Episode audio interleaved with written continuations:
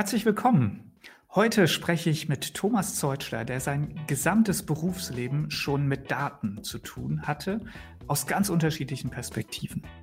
Ich freue mich sehr auf seine Einblicke und vor allem werde ich mit ihm sprechen über die Frage, wie kann ich eine Datenstrategie als Unternehmen definieren, die wirklich Nutzen erzeugt, die eben nicht nur ein Strategiemonster ist, ein, ein Papiertiger, der am Ende ja vielleicht mal gelesen wird, aber gar nicht wirklich in die Umsetzung kommt. Letztendlich, so drückt es Thomas Zeutschler aus, geht es darum, Datenstrategien zu definieren, die ins Herz der Mitarbeiter ziehen. Ich fand eine tolle Zielsetzung, eine tolle Idee und freue mich zusammen mit Ihnen, mit euch auf den Podcast mit Thomas Zeutler. Los geht's. Hallo Thomas, wie geht's dir? Hallo, grüß dich Carsten. Sehr gut, danke. Das ist super. Wir reden heute über das Thema Datenstrategie und da freut es mich wirklich besonders, dass du hier zu Gast bist in unserem Podcast. Und ähm, am Anfang machen wir immer so ein bisschen Vorstellung, dass die Hörer dich ein bisschen kennenlernen. Und deshalb würde ich vorschlagen, vielleicht erzählst du ganz kurz ja so ein bisschen deinen Werdegang und wo du da auch die Bezugspunkte zum Thema Datenstrategie hast. Ja, äh, also zunächst mal hat mein ganzes Leben sehr quantitativ begonnen. Also ich habe direkt im Studium äh, mich mit Zahlen und Daten sehr gut anfreunden können. Alles so Richtung Marketing und so hat mir nicht so zugesagt. Und äh, dann hat es mich natürlich in die Beratung verschlagen und da habe ich eine ganze Zeit lang äh, Projekte im Umfeld äh, Planung, Planungssysteme, äh, äh, im Bereich Konzernkonsolidierung solche Thematiken gemacht. Und danach bin ich tatsächlich dann in die BI-Industrie gegangen und habe mich um die Entwicklung von äh, Datenbanken und äh, Business Intelligence Produkten äh, gekümmert. Und von da aus bin ich dann tatsächlich schon zu meinem vorherigen Arbeitgeber, nachdem ich dann jetzt bei der BARC tatsächlich gelandet bin, äh, bei der Firma Henkel äh, eingestiegen und habe mich da über tatsächlich fast 20 Jahre äh, mit dem Thema Datenmanagement, datengetriebene Projekte, Daten in die Cloud zu bringen, äh, das ganze Thema Analytics aufzubauen und auch, ähm, ich sage mal, die ganzen Digitalisierungsbestrebungen im äh, Henkel-Konzern voranzutreiben. So, und dann gab es ein Gespräch mit dir, lieber Carsten, und du hast gesagt, hättest du nicht Lust? Und ähm, ja, dann äh, habe ich mir überlegt, äh, warum nicht all mein Wissen und all das, was ich gelernt habe, äh, wirklich äh, auch anderen bereitzustellen und äh, äh, diese Themen Daten, Analytics und Datenstrategien ähm, äh, im Prinzip anderen zu vermitteln. Nebenbei bin ich auch noch an der Hochschule tätig, unterrichte da in mehreren unterschiedlichen Fächern. Auch da dreht sich um Daten. Also du siehst schon, Carsten, das ist alles. Hm sehr, sehr datenzentriert. Ja, aber Wahnsinn. Also wir bei Bark freuen uns natürlich super, dass du äh, zu uns gestoßen bist. Und das ist ja auch eine fantastische Karriere quasi. Berater, Softwareanbieter, lange Anwender in der Hochschule und jetzt quasi die Krönung Analyst. Das war ein Scherz. Genau. Nein, auf jeden ja. Fall ähm, ist es natürlich wirklich toll, dass du letztendlich dieses Thema und auch wie Unternehmen damit umgehen, jetzt sozusagen wirklich von vielen verschiedenen äh, mhm. Bereichen dir angeguckt hast. Und ähm, ja, jetzt vielleicht nochmal, wenn du magst, was Privates. Es eine Leidenschaft neben dem Beruf, die du mit uns teilen magst? Ja, das Problem ist, ich habe zu viele Leidenschaften und äh, da muss man dann natürlich immer die richtige äh, Zeit für finden. Also meine größte Leidenschaft ist sicherlich tatsächlich die Musik. Ich spiele sehr, sehr gerne äh, Gitarre, klassische Gitarre und habe jetzt tatsächlich noch ein zweites Instrument hinzugenommen und fange mit dem Klavier an. Das klappt auch schon erstaunlich gut. Auch da steige ich in die Klassik ein. Und ansonsten mache ich sehr gerne sehr viel Sport, gehe morgens ins Fitnesscenter äh, und äh, insbesondere so, so die, die schmutzige Leidenschaft, das ist das Motorradfahren. Ja, das ist so ein bisschen äh, so in so einer Grauzone angesiedelt, aber das macht sehr, sehr viel Spaß und das tue ich äh, auch sehr, sehr gerne, die Welt bereisen. Sehr schön. Haben wir übrigens einiges gemeinsam. Ich habe auch als äh, Kind, Jugendlicher jahrelang klassische Gitarre gelernt. Ah, sehr gut. Und bin dann irgendwann aufs Klavier auch umgestiegen. Wobei das jetzt äh, dann auch irgendwann aufgehört hat. Das heißt, es ist eher mittelmäßig geblieben. Aber ja. solange es Spaß macht, das ist ja das Wichtigste eigentlich. Genau. Und natürlich auch am, am Beruf am Ende ähm, sollte es ja auch Spaß machen. Hast du irgendwas zuletzt neu für dich entdeckt? Irgendwas Spannendes? Ja, also zwei Dinge. Natürlich das Klavierspielen, wie gerade gesagt, und mhm. äh, das andere ist äh, tatsächlich so eine technische, so eine technische Geschichte. Ich glaube, wir leben im Moment in einer Zeit, wo Technologien äh, sich immens wandeln. Dieses Thema Daten, das durchströmt ja wirklich jeglichen Lebensbereich. Und äh, ich bemühe mich immer möglichst nah an den Technologien zu bleiben, sie auszuprobieren, zu verstehen. Und da gibt es doch die eine oder andere Sache, die mich sehr, sehr fasziniert. Also zu, zuletzt habe ich mich sehr viel mit KI auseinandergesetzt, äh, habe da auch äh, an der Hochschule einiges im Forschungsbereich schon gestartet. Also das ist, das ist sehr, sehr spannend und äh, macht sehr, sehr viel Freude. Ja, glaube ich, absolut. Gut. Ich meine, das ist ja auch das Thema für die nächsten 100 Jahre. Insofern. In der Tat, in der Tat. Und äh, dann sicherlich auch Teil jeder Datenstrategie, denke ich mal, um jetzt mal den Bogen zu spannen zu unserem Thema heute. Und ich würde eigentlich mal ganz, ganz fundamental gerne anfangen. Was ist denn überhaupt für dich eine Datenstrategie? Was, was steckt da drin? Ja, ähm, also eine Datenstrategie, das kann etwas sehr Unterschiedliches sein, weil das natürlich immer den Unternehmenskontext äh, widerspiegeln muss. Im Kern ist es aber doch das, was eine Strategie eigentlich immer ausmachen sollte, nämlich etwas zu beschreiben, was ich sag mal, oder langfristiges Verhalten zu beschreiben, um bestimmte Ziele zu erreichen. Und äh, das, das knüpft, denke ich mal, schon an den wichtigsten Aspekt einer Strategie an. Man braucht Ziele oder ein Ziel, was man überhaupt erreichen möchte. Eine, eine Datenstrategie im losen Raum aufzuhängen, ist, äh, ist zwar machbar, aber die Frage ist, wo führt mich das hin? Und die Frage ist natürlich, was können solche Ziele sein? Ist es Wettbewerbsfähigkeit, Umsatz, Wirtschaftlichkeit, Marktanteil, was auch immer existieren mag? Äh, ja, sicherlich. Aber das sind doch aus meiner Sicht eher so Metaziele. Und ich persönlich finde das ziemlich gut, wenn man sich bei der Strategiedefinition doch um Ziele, die, die näher an diesem Objekt der Daten und was das ist, kommen wir auch gleich noch, sicherlich nochmal zu, mhm. äh, äh, zu orientieren. Und das ist nämlich, was stelle ich damit an? Und eigentlich kann ich damit zwei Dinge tun. Ich kann Prozesse beeinflussen, ja? Äh, ich kann Entscheidungen treffen und ich kann versuchen, und das wäre für mich tatsächlich das höchste Ziel, was man so hat, äh, den Menschen und äh, den, das ist immer der schöne Begriff, Stakeholder, den Stakeholdern eines Unternehmens halt etwas an die Hand zu geben, was man aus diesen Daten generieren kann. Nämlich das ist, dass sie einerseits sehr, sehr fokussiert und äh, konzentriert an den Dingen arbeiten können, dass, dass unnötige Dinge abgenommen werden, Repetition äh, möglichst gering ist äh, und dass man insbesondere in Bezug auf den Kunden natürlich einen optimalen Service und ein optimales Produkt äh, auf die Beine stellt. Und da können Daten extremst viel zu beitragen. Insbesondere in einer Welt, die ja immer mehr miteinander vernetzt ist, alles kommuniziert mit allem. Und das, was da über den Ether geht, das sind halt die Daten. Ja, absolut. Ja, also spannend. Gerade dieses Konkrete ist, glaube ich, auch einer der, ähm, der Kritikpunkte, die wir sehen, die, die wir haben manchmal an Datenstrategien, wenn wir sie sehen, oder die uns häufig auch zugetragen werden, dass Menschen im Unternehmen sagen, äh, ja, da gibt es zwar irgendwo eine, aber die ist so intergalaktisch global, ja, das, da können wir jetzt für unsere tägliche Arbeit jetzt auch nicht besonders viel daraus ableiten. Also du sagst letztendlich, neben den vielleicht langfristigen Zielen, auch so generellen Zielen, sollte eine Datenstrategie auch schon möglichst konkret werden, richtig? Ja, sie sollte einerseits konkret sein, denn wenn sie nicht konkret ist, äh, habe ich das Problem, dass ich sie ja noch interpretieren muss und für mich umsetzen muss. Und das führt dann natürlich wieder zu unter Umständen Fehlinterpretationen und das ist auch ein unnötiger Arbeitsschritt. Äh, ich glaube tatsächlich, dass insbesondere größere Unternehmen und natürlich auch ich sage mal in Anführungsstrichen, wir Deutschen äh, in dieser klassischen Ingenieurstradition dazu neigen, die Dinge oft ein bisschen zu kompliziert zu machen. Wir haben jetzt ganz heiße Themen, Datensecurity, äh, Compliance, Datenschutz. Ähm, äh, all diese Themen wollen in Datenstrategien verankert werden.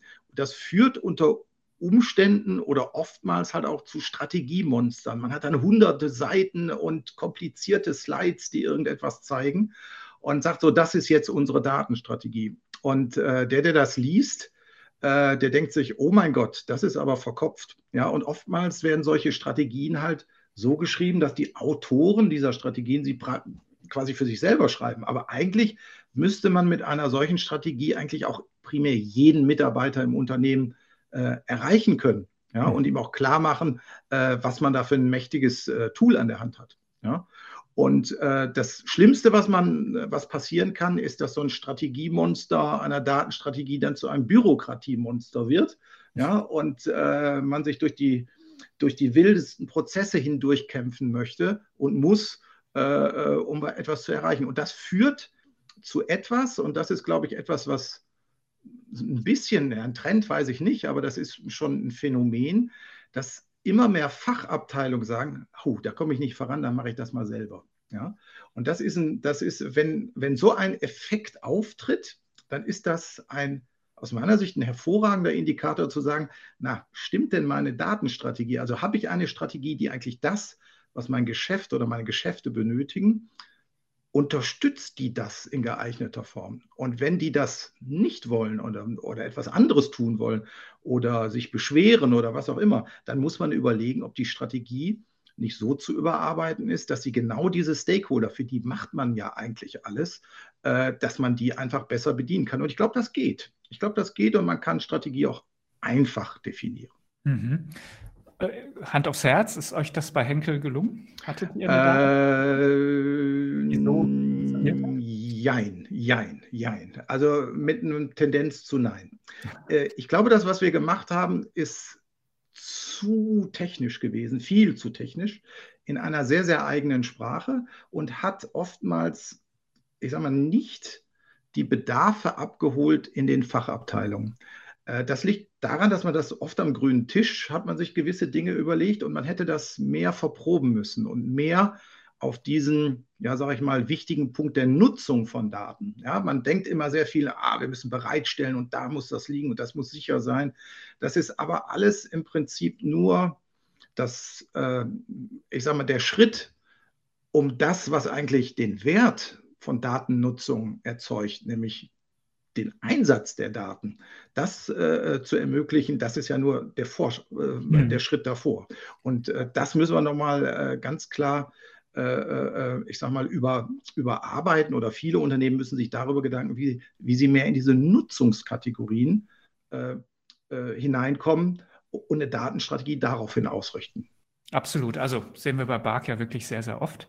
Das, was du gerade angesprochen hast, sind ja eigentlich dann auch schon die ersten wirklichen Tipps, ja, zu sagen, okay, bitte nicht zu technisch, ja, sondern immer am Ende die fachliche Nutzung mit im, im Auge behalten. Das heißt aber auch den, den Leser oder den Nutzer dieser Datenstrategie mit im Auge behalten. Also auch die Sprache bitte so mhm. wählen, dass es verständlich ist.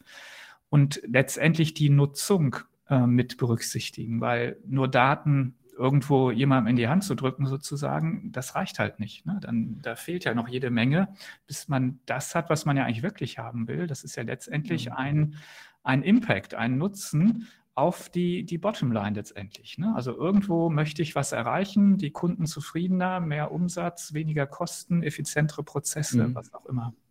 Ja. Bedeutet genau, also das, das nicht, dass eine, eine Datenstrategie dann eigentlich auch immer eine Analytics-Strategie sein muss? dass also diese Nutzung, die analytische Nutzung von mhm. Daten dann eigentlich dazugehört?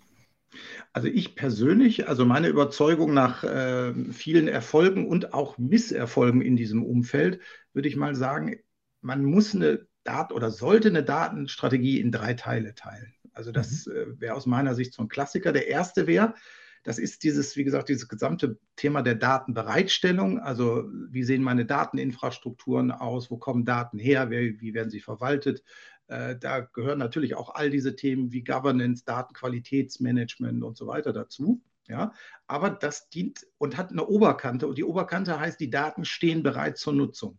Ja, äh, und äh, das kann man sehr, sehr gut für sich abkapseln und da kann man auch eine Strategie finden, die in sich geschlossen ist, genau bis zu dieser Kante. Und dann geht es nahtlos dann rüber in diese, in diese Datennutzung. Und das, das hat dann auch ganz viele Facetten. Da geht es natürlich auch wieder um Security und solche Themen, auch um fairen Umgang mit Daten. Ja, man kann sich zum Beispiel auch äh, da mal ganz äh, verrückte Dinge einfallen lassen. Wir reden ja immer von Autorisierung.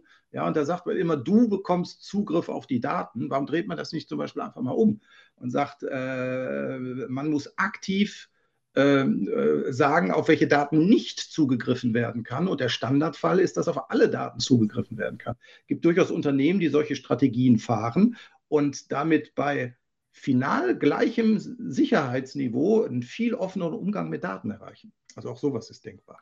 Also das ist natürlich ein super spannender Aspekt. Ja, wir reden ja alle über Datendemokratie. Das ist ja häufig auch tatsächlich etwas, ja. was in den Datenstrategien drin steht. Also als erklärtes Ziel, das ist das, was wir erreichen wollen. Und dann haben wir aber genau schon die erste große Hürde. Ja, als Mitarbeiter, auf was für Daten darf ich denn überhaupt zugreifen? Mal ganz geschweige davon, ob ich das technisch dann hinkriege oder wie auch immer. Und äh, das ist ja so die Diskussion Need to Know versus Right to Know. Ja. Also bin ich auf einer Need to Know Basis oder habe ich eigentlich das Recht, alles zu sehen, außer natürlich was Geheimes oder was letztendlich personenbezogen oder was auch immer ist. Aber grundsätzlich, wie du sagst, das eigentlich umzudrehen. Kannst du Beispiele teilen? Gibt es Unternehmen, wo das auch äh, bekannt ist, dass die diese offene Strategie fahren? Ähm, also insbesondere ist das in USA und bei kleineren Unternehmen, würde ich mal sagen, gang und gäbe, wenn man sich viele Start-ups anschaut. Ähm, die sind noch in so einem, jetzt kann man sagen, glücklicherweise oder unglücklicherweise nicht geordneten Zustand, dass viele Dinge noch durcheinander fliegen und dann einfach jeder auf alles Zugriff hat. Ja, äh, das treibt sie, aber wenn man sich deren Entwicklung anschaut, doch maßgeblichst voran. Ja, und diese, dieser offene Umgang mit Daten und zielgerichtet auf die Unternehmensziele und insbesondere von einem grundlegenden Vertrauen in den Mitarbeiter geprägt. Ich glaube, das ist auch ein ganz wichtiger Punkt. Also vertraue ich grundsätzlich meinem Mitarbeiter, dass er mit den Daten gut umgeht oder unterstelle ich, dass das immer ein böser Wicht ist? Ja, mhm. äh, und versuche das minimalistisch zu halten. Ähm, ich glaube, das sind solche Dinge. Äh, konkrete Unternehmen, ich wüsste zwei, aber da, da bin ich gerade äh, dabei, auch äh, zu reden mit denen, deswegen lassen wir das mal außen vor. Äh, aber äh, es ist schon interessant, dass durch eine, durch eine Öffnung an dieser Stelle einfach auch ein Riesenmomentum in eine Organisation hineinkommt. Denn äh, eins ist ja auch mal unumwunden, dass sehr, sehr viele Fachabteilungen sich ja einen, einen freien und einfachen Zugriff auf relevante Informationen wünschen. Und wenn sowas bereitstellt, schnipp, da ist es, ähm, da könnte man doch einiges an Kräften äh, freisetzen in Unternehmen, ne? weil man sich halt nicht mehr mühsamst damit auseinandersetzen muss, also die Prozesse äh, einfach kürzer sind, dass man überhaupt drankommt, dass man Entscheidungen besser unterstützen kann und dass man dann natürlich solch, mit solchen Mechanismen äh, wie analytischen äh, Verfahren dann auch sehr, sehr gut arbeiten kann. Ja? Ja. Also ich glaube, das ist ein großer Hebel. Ja. Mhm, absolut. Du hast gesagt, es ist äh, eine Dreiteilung der Datenstrategie. Ja, also genau irgendwo, ich will es mal zusammenfassen, vielleicht so als so Art Infrastruktur, ja, also ich muss Daten ja. integrieren können, ich muss sie speichern, ich muss sie irgendwo bereitstellen. Dann sagst du, das zweite Wichtige ist die Datennutzung, also strategisch ja. zu formulieren, was möchte ich da tun, wo möchte ich hin. Und äh, dazu gehören dann eben auch so, so ähm, ja, Aspekte wie eben Analytics oder was, was kann ich damit dann auch tun. Und das dritte wäre, ich würde es vielleicht mal zusammenfassen als ähm, Datenkultur. Ne? Also so genau. die Fragestellung, ja, traue ich den Mitarbeitern, habe ich, ist das wirklich als Ziel eine, eine, Data Democracy, also freie, so möglichst freie Nutzung von Daten? Baue ich auch die Kompetenzen auf? Das ist ja auch noch ein wichtiger Bestandteil. Also genau, das ist. Ja. Und ähm, das wäre sozusagen die, die Dreiteilung, die du siehst für so eine Strategie. Ja, genau. Da, also das ist eine Richtung, wie man das, äh, wie man das aufteilt. Es gibt natürlich noch andere Möglichkeiten, das zu klassifizieren. Ich würde noch mal gern ganz kurz an einem Punkt, wo wir bei dem Thema Upskilling, also die, die Mitarbeiter ein wenig äh, äh, mit diesen Dingen vertraut machen. Äh, es gibt ja ganz, ganz viele Optionen, wie man die Mitarbeiter ranführen kann. Udemy-Kurse, Coursera, Skillshare und wie sie alle heißen, ist ja im Moment sehr, sehr beliebt. Viele Unternehmen machen das. Ich persönlich glaube, dass das gut ist, aber dass das viel zu kurz gesprungen ist.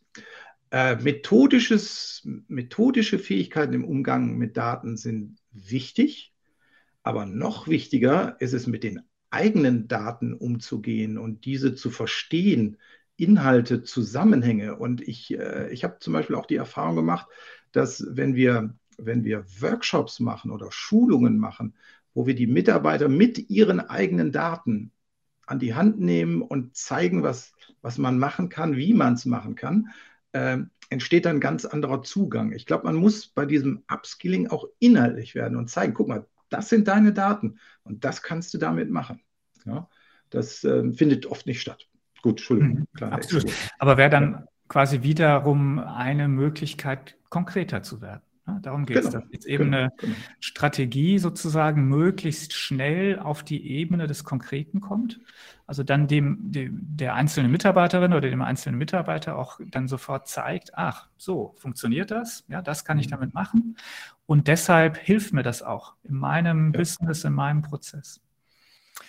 Ich hätte noch eine andere Dreiteilung. Das ist so die, die auch ein BARC-Klassiker, würde ich mal sagen. Ja, also wir denken sehr gerne auch eben in äh, drei Aspekten, jetzt auch wenn man über die einzelnen äh, Bestandteile oder Aspekte einer Datenstrategie nachdenkt. Nämlich wir sagen, man muss letztendlich den, den technischen, den fachlichen und den organisatorischen Aspekt äh, beleuchten. Mhm. Und zwar möglichst ausgewogen. Und wir hatten ja am Anfang schon gesagt, Problem und Fehler vieler Datenstrategien ist, den technischen Aspekt viel zu stark überzugewichten. Also sehr viel bis ins kleinste Detail schon mhm. da, was weiß ich, äh, Toolstrategien zu integrieren und Architekturen schon bis aufs kleinste Granulat sozusagen auszuarbeiten und dann aber leider so ein bisschen zu vergessen, eben genau, wo ist der fachliche Nutzen und wo kommt er eigentlich her? Und was muss ich jetzt auch organisatorisch berücksichtigen, damit diese Datenstrategie mhm. dann auch wirklich umgesetzt wird im Unternehmen? Ja. Siehst du das auch so? Ja, das sehe ich so, obwohl ich mittlerweile, obwohl ich äh, zugeben muss, ich bin ein Technologie-Jünger und Junkie, muss ich doch erkennen, wenn es um Datenstrategie, dass ein zu starker Blick auf Technologie hinderlich ist. Äh, und zwar einzig aus dem, äh, aus dem, aus dem Tatbestand heraus, dass Technologie sich einfach zu schnell wandelt mhm. Und man, äh, also das beobachte ich jetzt halt, wie gesagt, in diesem ganzen Daten- und Analytics-Umfeld. Ja, äh, man darf nicht, und das ist, glaube ich, der Zahn der Zeit, man darf nicht zu starr sein, technologisch zu starr sein, in dem, wie man mit seinen Daten umgeht, was man damit macht, wie man die speichert, wie man sie verarbeitet, sondern man sollte versuchen, auch da das Thema der Daten selber idealerweise ein bisschen von der Technologie zu lösen, sodass man an dieser Technologieseite einfach flexibler wird und auf, auf, auf neue Entwicklungen und auch auf neue Anforderungen schnell reagieren kann. Ja? Äh, das, ist, äh, das ist der erste Punkt dazu. Äh, auf der anderen Seite geht es ohne Technologie natürlich nicht, weil die Technologie heutzutage ist also wirklich äh, erschreckend leistungsfähig und äh, gut. Also um äh, gute Technologien komplett auszunutzen, äh, das äh, gelingt einem fast in einem Unternehmenskon oder in einem normalen Unternehmenskontext gar nicht. Äh, und deswegen haben wir eigentlich kein echtes technisches Problem mehr, ja, sondern die Probleme entstehen dann, wenn man halt äh, oder wenn dieses Thema Daten halt immer mehr das Unternehmen durchdringt und zu einem, ja, zu einer zentralen Komponente oder zu den zu den Arbeitsmitteln des Tages werden, weil dann, dann ist das etwas Alltägliches und dann braucht man Prozesse dafür. Das heißt, man braucht Organisation, man braucht Abläufe, man braucht Sequenzen und, äh, wie wir das vorhin auch gesagt haben, man braucht die richtigen Skills, damit umzugehen. Und ich glaube, genau an dieser, dieser organisatorischen Ecke ist noch sehr, sehr viel zu tun. Jetzt komme ich einmal ganz kurz auf das Fachliche. Was ich oft feststelle und höre, dass es ganz viele Ideen gibt, was man denn machen möchte. Das betrifft natürlich insbesondere das Thema Analytics. Aber vielen fehlt der Use Case. Ja? Äh, und äh, die Frage ist, äh, ja, wir wollen etwas machen und ja, wir wollen etwas tun. Wir wissen aber nicht genau, wo wir ansetzen sollen und in welche Richtung. Und was brauchen wir denn da genau? Und was gibt es denn da für Use Cases? Ja? Und äh, das, was ich darauf immer antworte, und das ist auch ein äh, Trick, weiß ich nicht, aber ähm, es ist eigentlich eher die Frage, ob ich in der Lage bin, Fragen zu stellen und diese Fragen so zu stellen, dass ich die immer darauf reflektiere, dass ich auch mit Daten arbeiten kann und diese Fragen mit Daten beantwortbar mache. Und es reicht eigentlich schon aus, um einen Use Case zu haben, wenn man eine Frage hat. Da muss man sich noch gar nicht um die Antwort kümmern, um die Methodik, wie man zu der Antwort kommt, sondern allein die Frage, das ist der richtige Startpunkt. Und äh, wenn man in Unternehmen schaut, da wird man feststellen, da gibt es ganz, ganz viele Fragen und viele offene Fragen. Und solange die sich drehen um, wie mache ich es am besten, wie, äh, äh, was passiert morgen, ähm, das sind ja so klassische Fragen oder was war besonders, ähm, dann kommt man relativ schnell auch zu solchen Themen. Und deswegen ist in der Fachlichkeit liegt natürlich die Entfaltung des Werts des Umgangs mit Daten. Also, weil da wird ja die Nutzung dann eigentlich vorangetrieben. Und äh, ich glaube, da muss man auch einfach kreativ sein, auch die, die Menschen ranführen, wie man, äh, wie man an sowas rangeht. Da gibt es ja durchaus äh, entsprechende äh, Methodiken äh, von Design Thinking angefangen bis hin äh, zu anderen Verfahren, kreativen Verfahren. Und man kann, glaube ich, sehr, sehr viel ohne eine tiefe Expertise im Bereich Daten und Analytics zu haben, sich über analytische Use Cases Gedanken machen und die auflisten. Ja, also in diesem fachlichen Bereich, ähm, das stimmt, gerade wenn man in die Fachbereiche geht, dann tun sich manche noch etwas schwer, quasi Use Cases zu identifizieren oder ähm, Fragen zu stellen. Wir erleben aber auch immer mehr Unternehmen, die eigentlich zu viele haben. Die sagen, jetzt haben wir das mal gestartet und jetzt haben wir eigentlich einen ganz tollen Prozess im Unternehmen, dass immer mehr Menschen darüber nachdenken und auch Ideen generieren. Und jetzt haben wir eher die Herausforderung, wie wir das eigentlich alles priorisieren, was wir zuerst umsetzen sollen und wie wir die, die Entscheidungen Entscheidung auch fällen, ja, was, was gemacht wird, was nicht. Also auch das gibt's. Führt mich aber zu der zu dem organisatorischen Aspekt. Und da würde mich auch nochmal interessieren, so zum einen deine konkrete Erfahrung bei Henkel. Also wie habt ihr das dann da organisiert? Gibt es da den, den Data Officer oder ein Data Office, was auch eine Datenstrategie verantwortet oder lag das woanders? Mhm. Und dann vielleicht deine, deine breitere Sicht. Was, was wären so deine wesentlichen Empfehlungen im organisatorischen Bereich, wie ich dann am Ende eine Datenstrategie auch wirklich umsetze, ins Unternehmen hereintragen kann? Ja. Ähm, also bei Henkel haben wir das so gemacht, wir haben das sehr nah oder das ganze Thema sehr nah am Business gefahren, um das mal so auszudrücken. Wir haben gesagt, wir wollen das Business eigentlich nicht verwirren und stören mit technischen Themen. Also die gesamte technische Dimension haben wir versucht über die IT abzubilden und haben versucht, Inhalte, Use Cases, äh, neue Fragestellungen, äh, äh, womit beschäftigt sich das Business, wo wollen die hin, wie können Daten unterstützen, das im Prinzip in den, in den Vordergrund zu stellen. Und äh, das ist eigentlich auch ganz gut gelungen. Also wir hatten äh, äh so, ein, so ein zentrales Steering-Komitee, wo halt Vertreter aus den Business Units und der IT regelmäßig zusammensaßen und die haben auch gemeinschaftlich wirklich darüber entschieden, wie etwas gemacht wird. Ja? Äh, es gab also keine äh, zentralistischen Entscheidungen, die IT sagt linksrum oder rechtsrum. Ja, das halte ich auch ehrlich gesagt äh, nur auf einer technischen Ebene für sinnvoll. Sobald es in Inhalte geht, macht das überhaupt gar keinen Sinn mehr. Mhm. Und äh, was wir dann auch versucht haben, und das war so ein bisschen, wir haben so diesen Teil anfangs äh, BI und Big Data Management und Analytics, die beiden hat man ein bisschen separiert, äh, separiert. Ähm, das war, äh, sage ich mal, aus der, aus der Not herausgeboren, dass wir halt mit zwei Geschwindigkeiten starten mussten. Das ist jetzt aber schon wieder zusammengelegt worden und das war auch gut, weil das war eine gute Lernphase.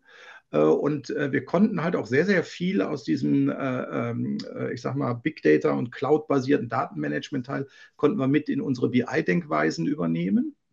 Und das Thema Analytics, ja, das ist auch ein äh, zentraler Bestandteil. Also heute sind diese ganzen Dinge sehr, sehr zusammengefahren. Es gibt eine einheitliche technische Basis. Es gibt so eine Datenplattform, die für alle eigentlich zugänglich ist, äh, die alle Geschäftsbereiche nutzen können. Und äh, ja, äh, das hat eigentlich recht, recht gut funktioniert, würde ich mal sagen. Ja. Was natürlich nicht immer gut funktioniert, ist das ganze Thema Technik, habe ich genug Ressourcen, die Themen abzuarbeiten. Wie du schon gerade sagtest, Priorisierung sind ein, ein riesengroßes Thema. Äh, dann geht es ja auch irgendwann mal um Geld, ne? weil äh, wenn man was implementieren will, auch das sind alles Themen. Und ähm, man arbeitet ja unter spezifischen Restriktionen und das ist das, was man dann halt gut ausbalancieren muss. Was man aber grundsätzlich machen kann, und das halte ich für eine Datenstrategie auch für sehr klug, ist zu versuchen, dieses Thema des Use Cases möglichst stark tatsächlich in die Fachbereiche zu geben und die IT möglichst rauszuhalten, als Unterstützer, als Implementierer, als, äh, als Helfer, als Enabler. Äh, aber es muss nicht zwingend in der Umsetzung sein. Und dieses, dieser etwas liberalere Umgang, da sind die Daten und du kannst in Anführungsstrichen damit tun, was du, was du magst. Ja, äh, das ist, das ist, glaube ich, ein wichtiges Konstrukt. Und das kann man ja auch unterstützen durch moderne Konzepte, wie zum Beispiel Data Mesh ist äh, ein solcher Begriff, wo man sagt, man bildet Domänen, wo entsprechende Datenräume äh, gebildet werden, zum Beispiel für Finance-Themen, für Supply Chain-Themen, äh, für Sales-lastige Themen, was auch immer das sein mag. Und man versucht da thematische Kompetenzen aufzubauen. Ja, mhm. also das, das glaube ich, funktioniert ganz gut. Ja, also in den letzten drei Minuten hast du uns schon mindestens fünf neue Ansatzpunkte für neue Podcasts gegeben, die wir heute jetzt nicht vertiefen können. Aber ähm, ganz genau, also viele, viele Themen, die gerade auch viele bewegen. Und ähm, da werden wir sicherlich noch viele von hier auch in dem Podcast besprechen. Zum Abschluss, Thomas, vielleicht noch mal so ein bisschen äh, provokant, sage ich mal, aber, aber da lernt man ja auch häufig am meisten von, so die größten Fehler, die du siehst, die gemacht werden. Ähm, du hast ja in deiner Henkelzeit auch viele andere Unternehmen gesehen. Da gibt es ja, ja. einen Austausch in Deutschland unter den DAX-Konzernen, wie wir alle mhm. gelernt haben. Und ähm, also jetzt in dem Bereich, im Datenbereich und äh, oder im IT-Bereich generell, sagen wir mal. Und ähm, das Zweite ist, jetzt bist ja auch schon eine Weile bei uns und konntest ja auch schon äh, einige Unternehmen genau bei diesen Themen, auch Datenstrategiedefinition und äh, Implementierung der Strategie letztendlich begleiten. Deshalb vielleicht mal so, so Zusammenfassung. Was, was sind so die größten Fehler, die du siehst? Was sollte man vermeiden, wenn man jetzt vielleicht dabei ist, sich eine Datenstrategie ähm, zu überarbeiten? Sind ja viele dabei oder vielleicht sogar auch noch neu zu, zu formulieren. Ja, also äh, das, das Wichtigste ist, wie gesagt, nicht mit Technologie zu starten. Das ist, glaube ich, der größte Fehler, den man machen kann. Wir haben doch XY und das hat doch immer gut funktioniert und wir wollen jetzt darauf aufbauen. Das ist, das, das ist okay. Äh, das äh, würde ich nie in Abrede stellen, aber man sollte erstmal das große Ziel erstmal klar definieren und sagen, wo stehe ich und wo möchte ich hin und wie möchte ich da hinkommen. Denn da muss man nicht nur Technologie mitnehmen, sondern muss man Menschen mitnehmen, Prozesse aufsetzen und insbesondere auch sein, sein Umfeld konditionieren. Ja, also äh, man ist ja auch in der Lage, mit Kunden äh, über Daten zu arbeiten. Also das ist ja eins der, der wichtigsten Themen überhaupt, dass man sich untereinander austauscht entlang der, der Wertschöpfungsketten und der Lieferant dem Kunden und der wieder seinen Kunden. Äh, und diese, diese Vernetzung, da ist einfach äh, sehr, sehr viel denkbar. Das andere ist, eine Datenstrategie sollte immer beim, ich drücke das mal so aus, beim normalen Mitarbeiter anfangen. Alles, was verkopft ist, was nicht lesbar ist, was nicht interpretierbar ist, ja, das ist das Papier nicht wert, auf dem das steht. Denn man muss ja mal selber fragen, wie man mit solchen Dingen umgeht. Man kriegt dann sowas auf den Tisch, liest sich das durch, egal worum es da geht, und denkt sich, mein Gott, was ist das für eine Buchungsrichtlinie? Wer soll das jemals und diese 400 Seiten? Nein. So, und ähm, genauso geht es natürlich an diesen Stellen. Und alles, was insbesondere, ich sage mal, ins Herz der Mitarbeiter zielt, ja, also ihr Leben einfacher macht, ihr Leben bequemer macht, äh, sie schneller, zielgerichteter arbeiten lässt sie, und insbesondere sie erfolgreicher zu machen, äh, äh, äh das zeichnet eine gute Datenstrategie sicherlich aus. Ähm, das andere, was, wie gesagt, oft falsch gemacht wird, ist, dass gar nicht so sehr auf diese Nutzung geguckt wird. Es wird dann gesagt, ja, wir, wir haben die Daten, wir verwalten die und Datenqualität ist uns wichtig und wir müssen Governance machen. Und dann haben wir auch Frontend-Tools, die haben wir definiert. Äh, ja, Use Cases, nee, nee, nee, da reden wir jetzt äh, hier an dieser Stelle nicht drüber. Das, äh, das ist ein nachgelagertes Thema. Nein, ich glaube nicht, dass das ein nachgelagertes Thema ist, sondern das sollte im Prinzip der idealerweise der Startpunkt von allem sein. Und äh, wenn man, und, und ich durfte ja jetzt äh, äh, in meiner Zeit bei BARC jetzt schon einige Unternehmen auch betreuen. Und wenn ich dann eins gelernt habe, ist, dass diese Sichtweise, die ich auch immer versucht habe zu vermitteln, doch bei vielen so ein bisschen die Augen auch geöffnet hat und gesagt, ja, so kann man da auch rangehen. Und vor allen Dingen hat man dann etwas auf das sich alle Parteien einschießen können, weil das ist ja das, was ein Unternehmen auszeichnet, dass sie ja an diesen Themen, wie wollen wir das nutzen, wie wollen wir es einsetzen, um das Unternehmen voranzubringen, wie man das nach vorne treibt. Ja, absolut. Ja, super. Tolle Zusammenfassung. Ich würde noch einen ergänzen ähm, ein, ein Fehler, das ist die Datenstrategie nicht an der Unternehmensstrategie auszurichten, ja. sondern sie völlig separiert davon zu formulieren. Und Thomas, wir beide waren ja zusammen neulich in einem Projekt bei einem großen deutschen Unternehmen auch, ja. wo wir dann äh, einfach diese Frage gestellt haben, ja, okay, wie zahlt denn eure Strategie jetzt eigentlich auf die Unternehmensstrategie ein oder umgekehrt? Und dann gab es erstmal etwas Ratlosigkeit und dann wurde die Unternehmensstrategie rausgekramt und äh, man musste feststellen, da spielen Daten überhaupt keine Rolle. Und dann war erstmal also so die Frage, ja, was machen wir hier eigentlich? Und äh, löste sich dann aber gut auf, weil sozusagen die Unternehmensstrategie gerade überarbeitet wurde und plötzlich spielten Daten eine riesige Rolle. Und insofern wusste man dann doch sehr genau, worauf man einzahlt. Aber diese Frage hatte sich so direkt noch niemand gestellt und das wäre, glaube ich, auch eine Empfehlung, die wir noch mitgeben können. Das ähm, ist muss eigentlich sein. Ich, aber ich am Ende Sinn stiften möchte beim einzelnen Mitarbeiter, dann gehört dazu ja auch, dass ich zeigen kann, guck mal, die Datenstrategie, die hilft dir da und dafür. Und das zahlt übrigens auch auf unsere Unternehmensstrategie, auf die Ziele, die wir da haben. Ja. Und durch dieses sinnstiftende Element wird, glaube ich, auch nochmal viel Kraft entfesselt, die wir da haben. Damit sind wir am Ende. Thomas, vielen Dank, dass du uns aus deinem breiten Fundus an Erfahrungen hast teilhaben lassen. Und wenn euch, liebe Zuhörerinnen, liebe Zuhörer, dieser Content gefallen hat, würden wir uns freuen, wenn ihr den Podcast abonniert und uns auch einen Kommentar, einfach einen Daumen hoch oder irgendwas Kurzes hinterlasst, dass wir einfach wissen, dieser Content geht in die richtige Richtung, ihr wollt mehr davon. Und wenn ihr Ideen habt, Verbesserungspotenzial seht, auch das super gerne im Kommentar hinterlassen. Wir gucken uns das sehr genau an. Wir sind ja gerade am Anfang unserer Podcast-Reihe und ähm, würden uns natürlich da über Feedback freuen. Und damit bleibe ich verbleibe ich und sage bis zum nächsten Mal. Tschüss.